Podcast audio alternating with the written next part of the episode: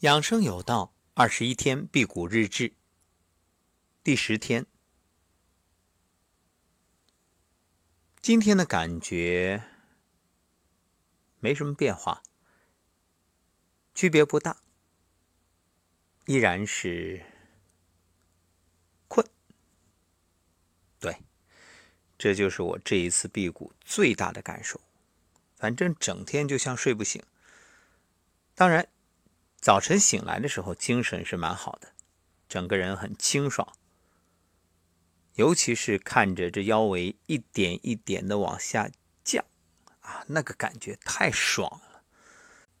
所以，如果你是大腹便便，一定要尝试辟谷，因为当你肚子大的时候，意味着你的内脏已经堆满脂肪，再不减，悔之晚矣。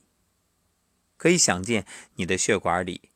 肯定跑不了，油脂满了。建议各位可以搜索一个视频，叫做《毒垢与疾病》。看完之后，我敢保证：第一，你不敢再乱吃了；第二，你立刻就想辟谷。说到辟谷，是不是人人都可以呢？嗯，原则上是的，只要你没有什么重大疾病。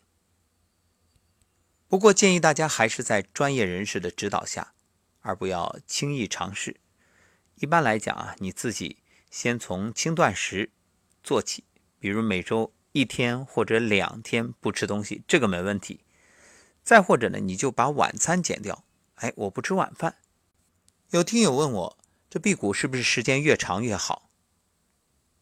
当然不是，任何事情都有一个度，过犹不及。如果你不是从修行的角度，我建议你还是把时间啊控制在一个标准量之内，比如七天。如果再想长的话，那你至少要有前面的基础，然后循序渐进。而且你没有必要太关注这个数字，就是我们辟谷不是为了证明。今天还有一位听友在朋友圈留言。很有意思啊，他是这样说的：说最近其实一直想联系您，想进幸福村，一是确实没有时间，二是知道最近您在辟谷，真的有担心。你不饿吗？不累吗？说话做事还有力气吗？甚至还想问一句：您还活着吗？十天了不吃饭，这简直太恐怖了。然后我就发了一个朋友圈啊，截图，当然是把他的名字隐去，头像隐去，处理之后，我发了八个字。报个平安，我还活着。确实，十天不吃饭，在很多人的概念里，这基本上就已经处于生命垂危的状态了。对呀，一般人的认知说，三天不喝水就没命，七天不吃饭就撒手人寰。那这好像是很多人固有的观念。那我今天用事实证明我还活着。当然，和很多。长期辟谷的专业人士来说，我这根本不算什么。别说七天、十天、二十一天也不算什么，只是想通过这个辟谷日志的方式告诉你，你完全没问题，身体是智能的。说到这儿呢，可能就引出一个话题，哎，很多人都认为我们要一日三餐、定时定量啊，这样才科学。那我问问各位，你说那个？流浪猫、流浪狗，它能定时吗？它能定量吗？那是逮啥吃啥，有一顿没一顿的，饥一顿饱一顿的，有的吃就不错了。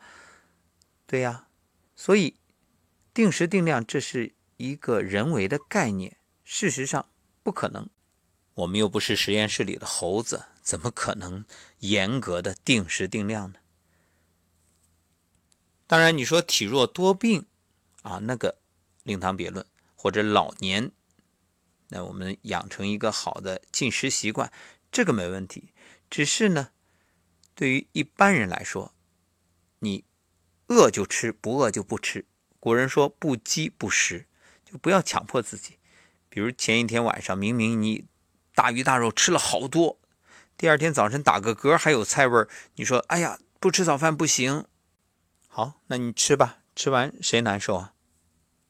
所以吃饭这个概念啊，它一定是按需，你需要你就吃。然后还有一位听友啊，在我发的这个朋友圈后面留言说：“真的好神奇，我们都没怀疑过老师有没有偷偷进食，而只是担心你还健康吗？”那对于这一条，我是这样回复：说，生命是对自己负责，无需证明，健康是回报。是啊，我有必要吗？啊，我搞一个二十一天的辟谷日志的节目，然后时不早晚朋友圈分享一下，然后我自己再偷偷的吃。那我干嘛呀？作秀啊！今天整体来说体重变化不大，而且这连着几天又没有大便。不过没关系，我完全笃定的相信身体自我调整。除了困，除了有点疲乏，别的没啥，一切正常。再说一句，我还活着。